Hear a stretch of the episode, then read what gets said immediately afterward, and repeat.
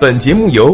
虎嗅网和喜马拉雅联合制作播出。虎嗅网：一个不善于嗅闻气味的商人，不是一头好老虎。把耽美关进笼子。作者：动漫经济学。留给耽美产业链野蛮生长的时间不多了。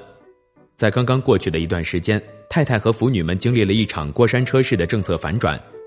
四月十三号，新浪微博发布官方消息，宣称将针对漫画、游戏等相关图文短视频内容展开为期三个月的集中清理活动，同性恋题材同样在禁止之列。四月十五号，人民日报发表评论：不一样的烟火一样可以绽放。文章认为，同性恋者在性倾向上是少数群体，保护少数人的权利也是社会公平公正的必然，算是为这次全网公开的反低俗行动划定了一条底线。这并不代表耽美内容拿到了一张免死金牌。在二零一七年六月发布的《网络视听节目内容审核通则》中，同性恋作为非正常性关系的代表，依旧在禁止之列。该通则的发布单位为中国网络视听节目服务协会，是二零一一年民政部批准成立的国家一级协会，现有会员单位六百零四家，涵盖从央视到爱奇艺几乎所有的行业机构。事实上，当下的耽美行业正在变得越来越像一个围城，内部的商业案例想走出去，外部的监管准则在思考如何进来，挤压之下，传统意义上的生存空间正在变得日益狭窄。为什么说耽美文化是刚需？在大众认知层面，耽美通常被认为是一种来自日韩的文化舶来品。抛开过于久远的明清小说不谈，近现代两次耽美文学的盛行的确都跟日本有关。第一次源于上世纪二十年代私小说概念的传入，第二次则兴起于日本耽美动漫的输入。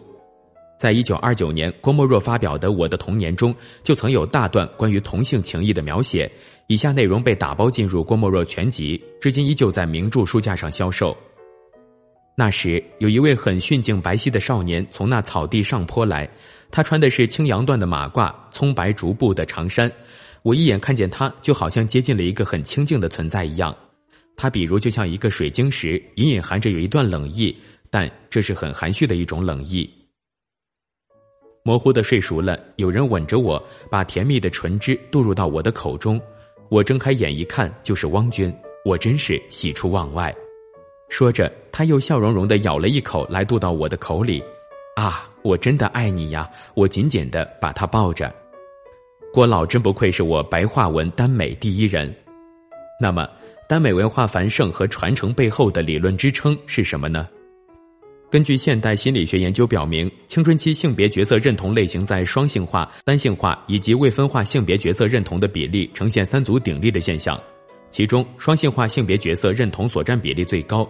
在一线心理咨询师的工作反馈中，青春期精神同性恋倾向在青少年群体中非常普遍。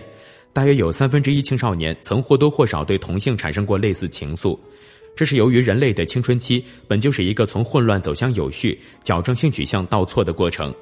不少在青春期有同性恋倾向的人，经过一段时间后便开始对异性产生兴趣。在长达数年的混沌阶段，青少年群体选择消费耽美文化是一种非常自然的选择，而女性由于天然敏锐的情感表达，逐渐汇聚成了身份认同感极强的腐女群体。复旦大学中文系的张冰认为，耽美通常被放置在精英文化和大众文化之间的位置，属于唯美主义的一种，内容大都包含少年爱、虐的情感表现、颓废的艺术风格和精神体验等，很好的投射了青春期少女们的浪漫纯情的色彩。在这套逻辑下，耽美产业链实际输出了一套高于传统网文又低于名著的文化产品，同时由于圈层文化的特性，自带社区效应。调查显示，有四成的同人女认为，在网络上的活动是他们交友的重要来源，这为构想商业化大门提供了基础。微妙的平衡，商业化和监管尺度，资本对于耽美产业链的布局是后知后觉的。盛大文学虽然在二零零七年便买下了耽美头号阵地晋江文学城的一半股权，却并没有想好如何安置这枚棋子。之后，在盛大集团走弱，盛大文学和腾讯文学合并为阅文集团的关键窗口期，晋江也未被注入其中。这主要是由于耽美内容并不适合直接套用起点式的网文商业模式。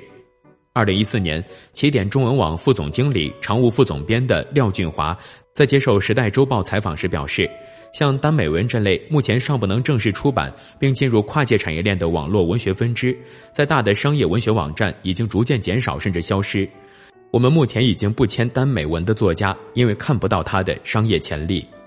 久经沙场的廖总这次却看走了眼。在过去的四年间，耽美产业链的商业化进程始终在加速。仅从网文平台的商业成熟度观察，耽美内容生产的验行阵已经布局完成。从投验晋江到侧验长配、Lofter、白熊阅读，再到底层更小的网文站和论坛，梯队分明。二零一八年一月，二线耽美网站长佩宣布，已完成由华创资本领投的数百万的天使轮融资。相比于网文端的逻辑修补，IP 产业链中下游的尝试显得激进得多。二零一六年网剧《时辱不识丁》在优酷播出，在腾讯公布的二零一八年片单之中，赫然包含四部二零一八年四部耽美动画，分别是《魔道祖师》《人渣反派自救系统》《帝王攻略》二零一三。商业价值的外溢在放大 IP 价值之余，也向内输入了政策监管。目前，针对影视领域的口径已经形成，同性恋作为敏感话题依旧被禁止。在上游 IP 领域，网文和动漫行业尚且缺乏一个类似网络视听节目内容审核通则的执行标准，又有人民日报同性恋非罪化的文章在后，模糊的非低俗原则成为了当下各大内容平台自省的标准。根据都教授调查发现，结合网文和漫画行业现状。各大内容平台又将上述标准进行了进一步细化，为贴合社会主义核心价值观的输出口径。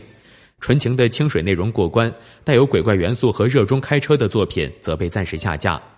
不过，这种审核尺度并不绝对。目前，包括《蓝雨》《春光乍泄》等经典同性恋题材电影，依旧可以在线直接观看。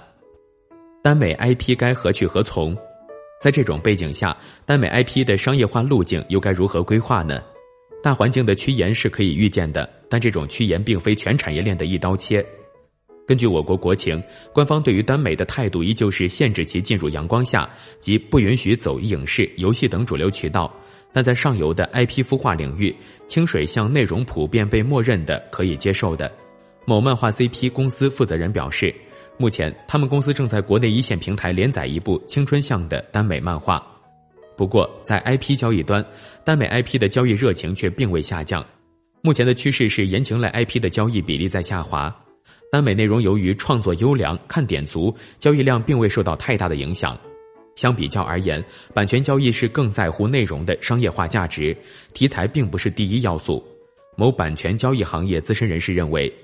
就目前的开发策略，如果是排得上名的耽美 IP，可以走出版、广播剧、漫画的开发路径。上述资深人士表示，这种局限 IP 影响力的做法，有点像人为设置一个沙盒程序，而耽美产业只能在这个沙盒之中运行。当然，如果耽美 IP 想要强行推进影游联动，也并非没有成功的先例。将 BL 爆改为 BG 是目前惯用的手法，代表案例为《琅琊榜》。据悉，《琅琊榜》原作为原作是凹苏向清水暧昧 BL 小说，主 CP 是静苏和流苏。琅琊榜的操作手法是在连载早期便同时更新耽美和言情两个版本，依靠两个版本同时的刷热度，版权交易也用言情那个版本的进行，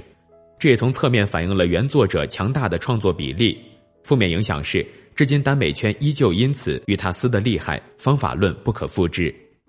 琅琊榜成功条件之二是绑上了正午阳光的优质产能，借助何洪亮团队的二次创作，电视剧《琅琊榜》一扫耽美的小众文化，成为火遍大江南北、代表中国风的爆款案例。依靠 BL 成名，证明内容价值，然后开发作者名下的非耽美作品，则是另一条路径。二零一五年，搜狐视频与唐人影视联合出品的《无心法师》热播，令很多人意外的是，原作者尼罗同样是一位以耽美成名的作家。《无心法师》是尼罗名下少有的几部 BG 向作品。在耽美 IP 努力走出去的同时，主流商业电影拥抱腐元素的步伐也从未停步。打开同人网站白熊阅读，在漫威的细分下，盾东、锤击、盾铁的同人创作热度惊人。在漫威电影中，男女之间的感情戏少到可以忽略不计，大量男性角色和炫酷的特效打斗，其实都不是能够戳到女性观众的点。为什么女性观众依旧趋之若鹜呢？无 CP 的设定是其中不容忽视的一点。上述资深人士表示，所谓无 CP，指的是官方塑造一堆性格分明的角色群像，却不公开其中的 CP 关系，从而给粉丝留出自我想象的空间。当然，多数时候，官方也会偶尔埋入一些 CP 暗示。上文中提到的一些 CP 组合，全都源自腐女群体的同人创作。如果监管力度进一步缩紧，上游的内容生产不排除也会照搬无 CP 的创作模式。在这种情况下，宏观政策风险由内容创作端自然转移到了读者的脑袋中，而思想是无法被审核和监管的。